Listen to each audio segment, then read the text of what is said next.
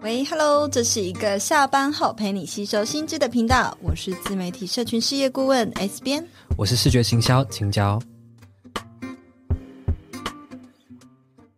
欢迎回到 Hit Me Up 下班打给我的一百一十八集。今天这集呢，要来跟大家聊聊，现在真的每个人都需要斜杠吗？没有斜杠，是否就等于落伍了呢？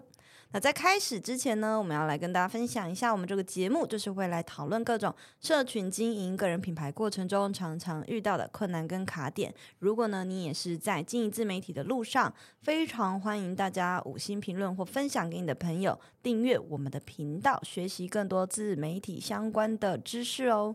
那首先呢，我们就来聊每个人是否都需要斜杠吗？关于斜杠这个词，其实讲了几万年，为什么我们还要选这个主题呀、啊？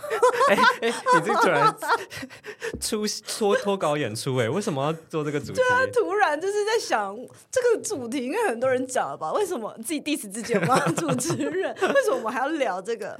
我觉得它就是一个趋势嘛。那我们可以从我们现在的观点回来看看，说这个趋势到底是不是符合我们现在。真的应该要这样子尝试。还有还有，我觉得就是因为其实就是观察到这个话题已经讲了不知道几万年，应该是从二零一九年疫情开始爆发的时候，然后斜杠青年这个词也开始非常的流行嘛。但是不知道为什么到现在都已经二零二三了，仍然还是有很多人是停留在只敢想不敢做的阶段。然后呢，也发现延伸出了一种一种新的心态，就是说，哇，我看到很多人都在做，那我要不要赶快来做？结果因为没有想清楚自己要干嘛，就随便跟风，反而就是做得不好。呼应到我们今天主题说，是不是他心里在想说，哎，没斜杠就落伍嘛？是不是真的一定要斜杠呢？所以我们要先来聊聊一下，定义一下，重新帮大家回顾一下斜杠是什么，它和兼差有什么不同？你觉得呢？做很多事情就有很多身份，叫做斜杠吗？嗯、笑什么笑？我觉得它有两个定义。第一个呢，如果假设你只是斜杠，你就你可能想说，哎，比如说我有很多身份，我同时是老师，那我同时又是一个爸爸，那我这样算不算斜杠？这就不算斜杠而已，啊、那只是一个身份而已。这到底什么叫斜杠呢？是这个另一个身份呢，可以为你带来获利。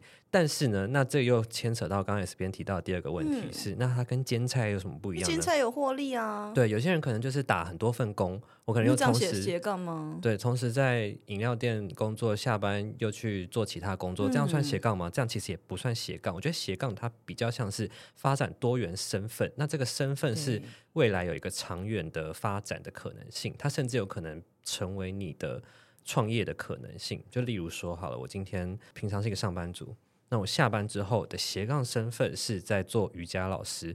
那这个瑜伽老师 又是瑜伽老师，你在笑这一点是不是？啊、我脑中做瑜伽，好，不然就换一个好了。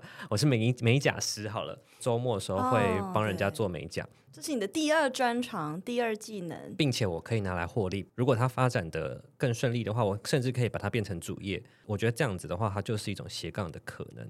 所以呢，大家也可以回顾思考，看看自己是不是真的有斜杠呢？还是其实你以为你有斜杠，但其实那些身份并不会为你带来未来发展成稳定获利的可能呢？我觉得兼差比较像是过去的思维，比如说，因为必须要堆叠出他的呃每个月的所得，所以他可能下班时间他可能去餐厅当服务生啊，或者去便利商店打工啊，这些他并不是在发挥他个人的某一个兴趣、天赋或专长所赚到的钱，以生存为出发点嘛。对。但是我觉得斜杠的人，他们的出发点比较像是我喜欢一件事情，然后我把它变成专长之后呢，再用。他来谋生获利，甚至他也认为这个专长呢，有机会成为他职业中长远发展的一部分。那所以这个斜杠呢，跟跟兼差其实最大不同是在于你做这件事情的意图跟出发点，还有他在你职业规划中的定位上有什么不同啊？对对，对。所以并不是说你做很多事情就叫做斜杠。那回过头来，我们可以来说说自己，不一定是自己啦，或者说观察说身边的人都在斜杠做什么，然后。通常都有哪些形式呢？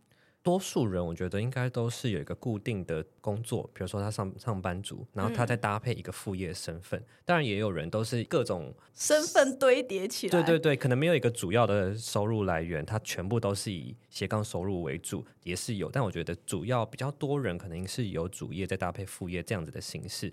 那这样子也也有一个好处，就是我刚刚讲的，如果搭配经营的顺畅的话，也许副业有可能转成转他的主业，变成变成说它是一个弹性很度很高的一个生活的状态，或是生活的模式。我自己的斜杠身份就是除了在在这个 S 风格社群工作室担任品牌营，我才忘记我是什么。忘记自己是什么，是不是担任一颗青椒？对，品牌营运的身份之外呢，我还有个人品牌嘛，那个日常白噪音这个账号之外，还有视觉讲师这个斜杠身份。嗯、那除此之外呢，我也看我身边其实就有很多人是上班族之外，他是瑜伽老师、花艺师或者是美甲师，这种斜杠身份真的很多。现在真的是越来越多人。S 边你自己的斜杠身份啊，我自己的斜杠身份，大家上网 Google 好了。超多 超斜杠也还好也还好，只是近期真的是比较有趣一点，就是发展了更多元的兴趣，所以才延伸出比较多的斜杠身份。但是一开始其实我离离开正职，就是一般的上班族生活之后，我就自己创业当自媒体的社群事业顾问嘛。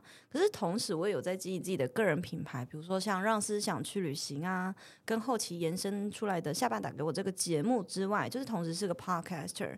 那现在也有开始在认真经营 YouTube，但是我还不敢说自己是 YouTuber，这只是一个呃顺便做的东西。那当然就是统称来讲，这种呃工作都叫做内容创作者嘛。那当然，后来呢，就是又开始当了瑜伽老师啊，啊，最近又不小心变成铜锣师啊，然后莫名其妙又买了水晶波，然后被邀请去表演，又变成水晶波师，反正呢就是各种师。水晶波师哦，有这个名字哦，啊、有有有啊，有宋波老师或者水晶波老师嘛，我也算是职业个人品牌的讲师。对对对对，所以其实哈，呃，不只是我啦，我会来找我咨询的人，其实大多数都是非常有才华的斜杠人。我有看到很多人，他可能正值，像我今天就认识一个同学，他正职是护理师，嗯，然后呢，他斜杠在做催眠。然后我有个朋友小花，他正职是时尚 model，要走时装周的那一种，嗯、但是他私底下也是催眠老师，好神奇、哦。对，然后呢，我有一个瑜伽的朋友呢，他正职是蛋糕店老板娘，他下班呢是铜锣师瑜伽老师这样子。嗯啊、所以你们的圈子很多人都是斜杠，大家都是斜杠，我觉得百分之九十的人都斜杠。哦，对，然后我其实身边很多瑜伽老师，还有人正职是在上市上柜的科技业工作当大主管的那种。嗯我们可以看到哈，其实现在的年代跟过去有什么不一样呢？其实我们在讲过去算是一个职人的时代。我觉得我从小的时候，我不知道你小时候 有没有，我们年代有一点差距。但是我小时候的时候呢，会有一个既定的思维，就是爸妈会觉得你要学会一个专长，然后专精的去学它。我会希望你一定要就是靠学完那个专长，然后借最好是可以靠那个专长赚钱。嗯，所以我看到我身边的朋友，比如说他从小就念工科，然后长大念电机，然后之后在科技业上班，我就觉得。他就是这个产业的职人，嗯，或是你看到台湾更多职人的代表是可能面包师傅啊、厨师啊，然后可能美法师哦，我的美法师就他从高中就做到现在都没有换过任何的职业，嗯，所以他们就是职人的代表，嗯，但是现在呢，这个年代只是你会看到，哎，职人好像越来越少，反而是多工为王，大多数的人好像。哎，追求的不是专精某一个东西，而是我会很多事情，而且我把它发挥的淋漓尽致。那没有哪一种比较好，我觉得只是时代趋势的变迁。每个人呢，变得都有机会开发更多的潜能，用更多元的机会去赚钱或拓展自己不同面向。听到这边可能觉得说，哈，可是我好像没有。但我觉得其实很多人不知不觉就斜杠过，像你不知不觉就接了一个婚礼的花艺，对，婚礼布置。但是他因为我没有把它变成一个。就是长远发展的，所以还有那个、啊、算是接案设计，对啊，算接案啊。对对对，不知不觉可能曾经斜杠过。那我们可以来讲讲说，哎，这样的趋势个别可能带来哪些好处跟坏处？其实我觉得好处很明显呢、啊，就是像你可以刚刚听 S 编分享，你你在你们瑜伽的领域，其实真的很多人都不是为了生存。而做这样子的斜杠的生活，而是他们尝试了不同面向，发现自己对什么事情有兴趣之后，才去投入的。这根本无关他们的收入，无关他们是不是想获利，而是只是他们想发展不同面向的自己。哎，真的，我去培训的时候，然后我就问一遍所有的同学，我每个人都问他说：“你来这边是为什么？就是你是想要当瑜伽老师吗？”然后我们是十五，这一届是十五个。点点点，你采访全场，我 就是你只是一个带着麦克。我私下每个人都问，好烦的同学。哪会？我就想要了解大家嘛。OK，好，你继续说。好啦，反正我就是问他们，然后你这样讲一讲，他我觉得哇，真烦。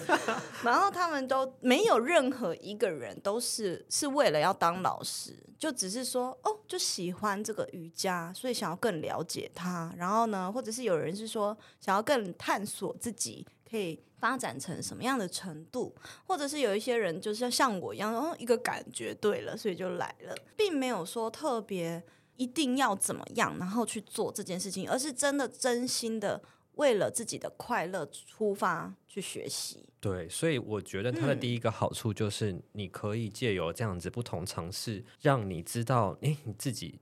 心之所向在哪里？我觉得找到自己想做的事情是很快乐的耶。你的工作是薪水很高，然后可是你你就在这，你不知道自己想做什么事情。其实我觉得这个人生其实也很乏味。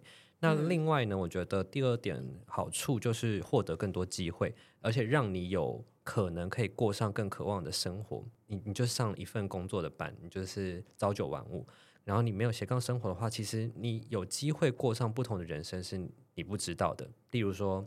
刚刚像 S 边讲的，借由开瑜伽的这样子的体验营或是工作坊，嗯、就可以可能养活你自己一个月。那这样子的生活，是不是就让你可以哎、啊，在不同的一边顺便练习？对，你 甚至有可能可以在不同的城市旅旅居，哦、一边旅游一边教课之类的。所以这样子的生活，有些人是很渴望的。那他发展出斜杠，才有机会遇到这样子的可能性。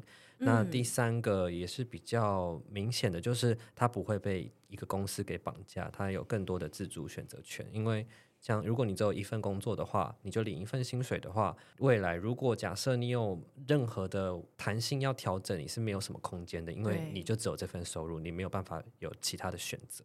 就我觉得总结一下青椒讲的，还是要回到我最常讲的一点，就是分散职业风险。嗯，因为你，嗯，他刚刚最后说不不被公司绑架，你不是只有在这边有机会做事情，或是有机会有一个收入。当然，你也不是只有仅限于只能认识这个公司这个领域的人。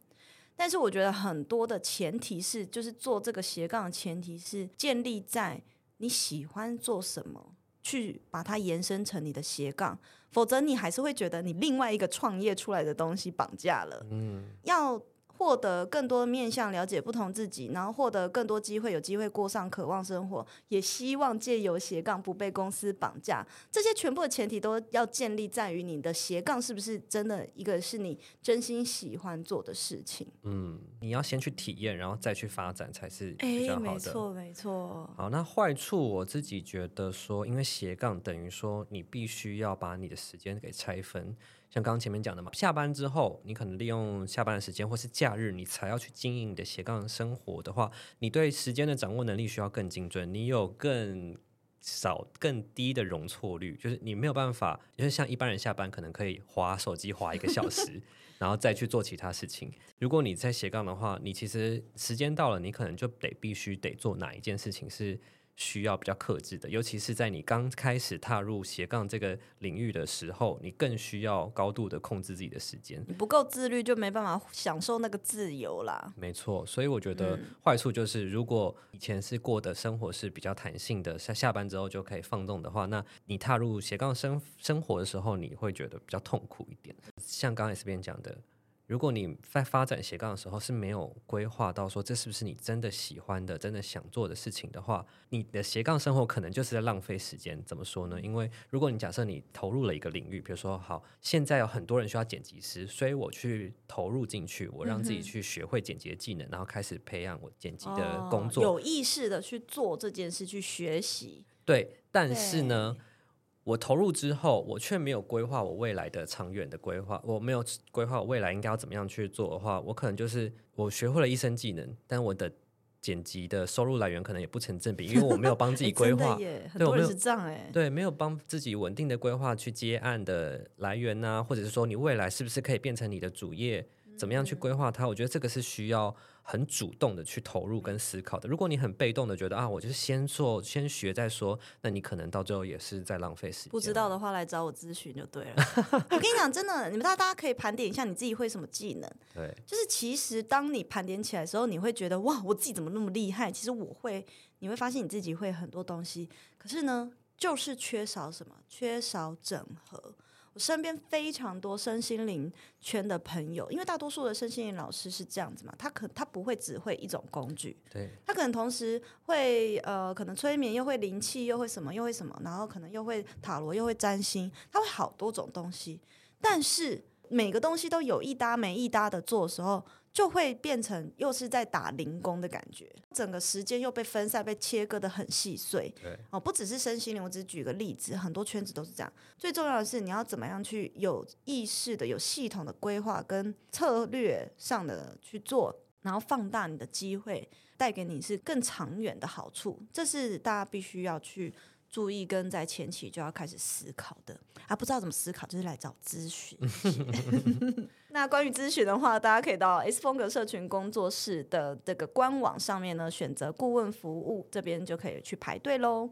好，那接下来呢，我们可以聊聊，就是虽然说斜杠是一种选择，我们今天的主题就是在讲说，真的一定每个人都要选择吗？可是实际上，我是觉得说，一定就是它只是人生的其中一个方向而已，它不是一个必要。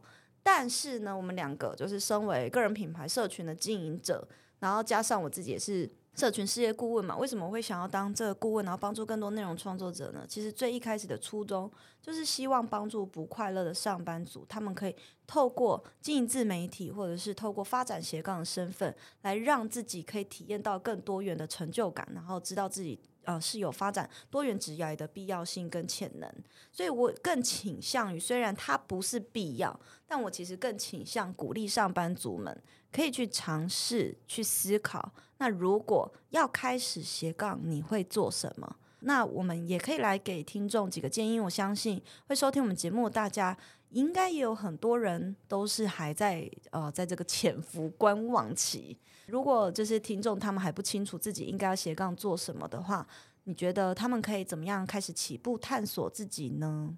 我们刚刚提到的很多斜杠都是什么师什么师嘛，对不对？对好像听起来很很遥远、很，很专业。有些人可能会一股脑就啊，那我就选哦，很常听到花艺师，那不然我就去斜杠当花艺师好了。其实这样子的思维很可怕，很可怕的。你等于说在跟风，很像是别人说要念大学，你就跟着念大学是一样的。一样的概念，嗯，那所以呢，我我会建议大家可以在初期的时候先多元的尝试跟体验，初步的了解自己哪个部分有感兴趣，你就先去体验看看，不一定要直接考花艺师啊，你可以先去上看看花艺课嘛，单次的，然后或者是我觉得还有一个方法很好，是你可以看看那个领域的那个职业的人他们的。Vlog 或者他们的一天，他们的生活是怎样的？对，我觉得现在很多很多在拍 vlog vlog 的人，他们其实都会很乐意分享自己的生活。那他们通常都会有不同的斜杠身份。过程中呢，你除了可以了解到他们工作会有什么样的环节之外呢，你也可以知道说，哦，他们这个领域需要做什么样的前期的准备，嗯、或者是像我最近很常在看那个串珠的创业的。这他们会串给你看。你要你现在要开始学串珠了吗？没有没有没有，我只是就无聊看一下，不知道为什么演算法真的一开始贴贴给我串给我了，我就开始一直看，然后我就看着看着发现哇。他们要准备的材料之多，又要准备五金零件，又要准备什么什么，然后我就会看到他们台面上都会有一堆小格子，越看越烦，是不是？我就会觉得哦，这是他们必须面对的挑战跟前期的准备。还有就是，你就会发现，像这个，我就会第一个观察到，哦，这个成本很高。对，你前期要你要压很多货在身上，就会很烦。然后又或者是说，你也可以看看他们在分享的时候，可以知道这个领域的现况是什么样。也就是说，现在在这个市场上，是不是真的有这个需求很大量呢？或者是等等的？又或者还有还有一。种我觉得很重要，是他会遇到的挫折跟打击有哪些？就是像我刚刚讲串串珠这个领域，这个创业用串珠这个事业当创业的人呢，他们可能会遇到很多克服的问题，然后可能呃要来跟他购买，然后可能会遇到很多很多问题，是你以为你幻想中可能只是啊，我就串串出就好，就可以卖出去啊。其实最困难的可能是跟客服要跟你的客人沟通这部分。那这是不是你能够做到的？我觉得也可以在这幅这时候可以去理解。这是我觉得，如果你想要发展斜杠的的其中一种方法，但是另一种方法，就像 S 编讲的，先去经营自媒体，然后让它发展成个人品牌，然后在这个过程中呢，其实你也可以更了解自己有什么样的可能性，跟你自己喜欢什么。那这个过程中，你有可能他可能自己变成。独立的事业体，又或者是说，他可以先变成一个能够接业配啊，然后接开团的这个可能性。那可能这个是想接的意思。对，你也在放，你整个在放空。现在也是边觉得，天哪，我好饿，什么时候可以录完？只想吃饭啊。好，你继续讲。它的泡泡里面已经有不同的食物出来，我刚刚在看它的泡泡。还有酒。好，对，所以我觉得经营个人品牌呢，经营自媒体也是一个很建议大家，如果还不知道想要做什么的话，可以先尝试的事情，因为它是一个成本很低，但却有可能可以为你带来获利可能的一个现在最当道的一个方法。嗯、那 S B N 你有什么建议呢？没错，没错，因为其实我们从头到尾都一直在讲说。哦，要从自己喜欢的事情出发嘛？是。为什么大家一直在强调这件事情？哈，尤其是我们工作室经常在强调，原因就是因为我的个人理念就是认为说。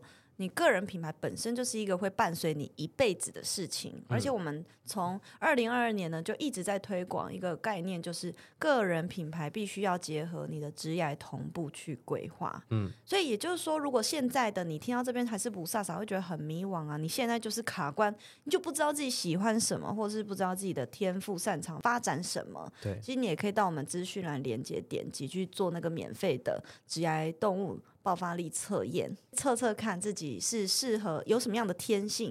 比如说，像青椒测出来的是孔雀，它就是属于有美感类型的。那所以，比如说他就会喜欢设计啊，或者是他喜欢花艺啊这种美美的东西，或者是手做的东西，他都很喜欢。然后可能像我比较多的是狮子的特质，那我可能就是比较适合做顾问啊，或者是讲师这一类的方向。那大家可以先去做测验，先有一个概念，诶，知道自己除了正业以外，还适合发展什么样其他的可能性，多去朝着喜欢的方向，先去当学生，或是先去认识那样子的人试试看。在一边学习的过程中，就可以一边来开始经营自媒体，记录下你的学习过程。其实这样就会很棒。而且我们的课程就是生涯定位设计课，有分职涯版跟斜杠版嘛。也就是说，你可以在职涯版探索完之后，然后再去思考，诶，个人品牌你要怎么样去把它融入进来。我补充一下，刚刚 S 边提到的职涯动物爆发力测验，嗯、就是生涯定位设计课的免费迷你课程里面可以帮大家做的一个测验。所以大家如果有兴趣的话，可以先点击下方的资讯栏，先去领取生涯定位设计课的免费迷你课程，就可以做这个职涯动物爆发力测验。好像总共有四堂免费的课程哦。好，那最后呢，就是我们可以来聊聊，其实前面讲了很多，哎，斜杠斜杠，好像大家都斜杠到最后都会去经营自媒体了，所以。就想要来总结一下，那为什么斜杠到最后大家都要去做自媒体？到底这个自媒体或个人品牌在斜杠发展的过程中，它扮演的角色是什么？为什么提到斜杠就会想到自媒体或个人品牌呢？他扮演一个宣传管道。你来念我的稿，我你先讲你的想法嘛。我的确也这样觉得啊。好，好，好，我想一下哦。嗯，他偷念我的稿，大家。在我眼前，好像好不能不念哦。嗯，为什么进斜杠的人最后都会经营自媒体呢？这让我想到很多健身教练，除了当教练之外呢，开始会在社群上分享一些可能相关的知识。自己训练的时候可能会有一些要点，但是这里他们只会分享一些初步的一些小技巧跟心法。但实际怎么做呢？大家还是会，他还是会呼吁大家专要找专业的。教练来帮他们训练，所以最后也会推自己的 课程啊，或什么的。所以这的确就是一个宣传管道最好的方式。比如说，像我有一个学生啊，之之前是我的学生啊，他叫做健身女孩温蒂，然后她本来就是自由，呃，她本来就是在某个健身房里面。就是有合约的那种教练，固定的教练。嗯，那后来他为了想要自己出来当自由教练，并且呢拓展更多的学生之外，嗯、还有拥想要拥有自己的自由的时间，不要被公司给绑架，所以后来他开始经营自媒体。当你有了自媒体，有了个人形象，然后接下来你会透过经营，呃，有效的经营之后，获得一批流量，这些流量就会带来新的学生嘛，所以它就会变成放大更多更多你这个技能所可以带来的效益。所以也就是说，除了它是一个宣传管道之外，我可以说自媒体它等同于就是一种杠杆。你透过这样子的杠杆去放大你的时间价值、你的流量价值，嗯、那你就能够就是呃，很多人其实为了经营自媒体，他其实想要的是后面的那个比较自由跟弹性。因为当你放大了后这些所谓的价值以后，你不一定要在可能就是呃，一定要。在不喜欢的环境里面去工作，因为过去他可能在以前的公司，他就必须要配合人家，然后一定要冲业绩，所以他把自己搞得身心俱疲。那现在是自由教练之后，他可以自由弹性的去选择他想要的教课方式，以及呢他想要接的学生数量。对对，所以刚刚讲到这些是他已经拥有斜杠身份之后。才去经营自媒体，那有有没有就是从自媒体经营，然后才成为有斜杠身份的人？对他们来说，那这样子自媒体的扮演的角色会不一样吗？有啊，我也有很多学生，他本身可能在台积电工作啊，或者是在远距团队里面工作啊，等等的。但他们可能私底下，哎，还有人可能在美国的大公司，但很大行销公司工作，可他私底下就是自己经营这种就是自媒体。然后所延伸出来的呃斜杠身份呢，很有可能就是他们会接到业配啊，呃有一些合作案，然后甚至在行销公司的那位同学呢，他自己私底下也会接一些品牌顾问的案子。嗯、所以我觉得透过自媒体，然后去放大你的价值，或是分享你在工作中学到的东西之后，对，比如说你你也在你的自媒体分享一些视觉设计，结果也有受邀到大专院校来邀请你。来去讲课嘛，对，所以这就是你放大你在这边工作学到的东西的价值，在你的自媒体这边，然后获得一些新的斜杠或者是接案的机会。嗯，对，等于说它就是放大了所有的可能性，哎，自媒体放大了你的主业，也放大了斜杠的所有的东西的可能性。对，嗯，然后另外就是我也想要宣导一个观念，就是其实斜杠这件事情意味着你不一定要离职才能去做。然后你也不一定要急着，就是哦，我一定要全职创业。其实很多现在的，我觉得做得比较成功的人，他们抱持的心态都是：我先在职场上学习，我一边在职场上学习，可是我一边把在职场上经营。比如说像我觉得比较具代表性，像 A 娜或者是三分钟啊，我们认识的一些创作者，他们都是可能自己一边在哎呀。公司里面学习，然后把在公司可能学到的东西或观察到的一些趋势，他们产业的趋势分享到他的自媒体，对，然后借此来放大他这边的技能之外呢，又能够强化自己的一些观点，嗯嗯，对对对，或者是带来一些帮公司带来一些新的灵感，所以我觉得他就是 win win。对，所以我们最后觉得现在人是不是真的需要斜杠呢？我相信呢，大家可能刚起步的时候也都会觉得哈，不知道要怎么做。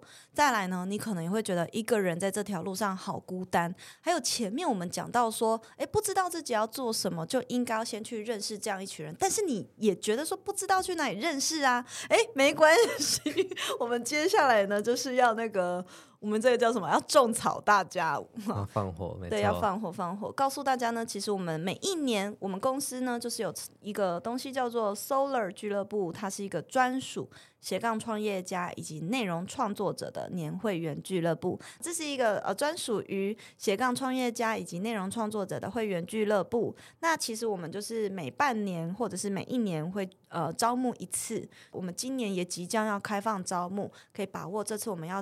即将开放的机会呢，先去排队起来。那到时候开放的时候就不会错过。青椒可以跟大家分享一下这个俱乐部里面会有什么呢？其实呢，我们工作室啊，一年里面都会提供很多的讲座啊，或者是说很多的内容，都会是围绕着经营社群啊，然后斜杠创业这样子的内容去提供给大家。那我们后来就在想啊，有没有一种可能是可以直接让一群我们的铁粉支持我们的人，一次性的全部包下我们一整年度的所有的内容产出、讲座啊、教学的资源，或者是课程，或者是有些某部分的课程这样子。嗯、所以呢，我们最后就决定，哎，那就干脆把这一群人凝聚起来，然后我们把它称为 Solar。Solar 就是这些创业家、斜杠创业家还有内容创作者，那他们就可以一次性的把我们工作室的所有的大型的活动给包下来，包含就是一年三场的斜杠救援计划，它就是一个针对斜杠经营的这群人，起步的人，或者是正在观望的你们，对一个。呃，知识型的一个讲座，那这个讲座我们可以邀请各个创作者、好友啊，不同圈子的前辈来跟大家分享。这一次比较特别，Solar Club 它已经两年了，二零二二、二零二三，今年二零，然后我们准备招募二零二四年，我们每一年都会持续的优化它。今年有一个很特别的改变，就是我们发现呢、啊，其实这一群人。大家最想要的是人脉的连接，对，然后或者是说跟工作室有更深入的互动。嗯，那也因为呃，随着疫情的趋缓，我们就更有机会能来办更多的线下活动跟线下聚会。过去很可惜，因为疫情啊，所以我们就是只能哦一年一次线上或线下。对，对，要看状况。那今年终于可以。比较稳定了，那我们就决定今年 Solar 二零二四年的 Solar Club 多了一个新的特色，就是我们每一季都会办线下活动，凝聚大家，让大家真的有机会走到现实世界，跟大家有真实的交流。嗯、因为其实我觉得人脉连接真的是现在非常重要的一个资源。没错，那 Solar Club 就是可以提供这样子的资资源给大家。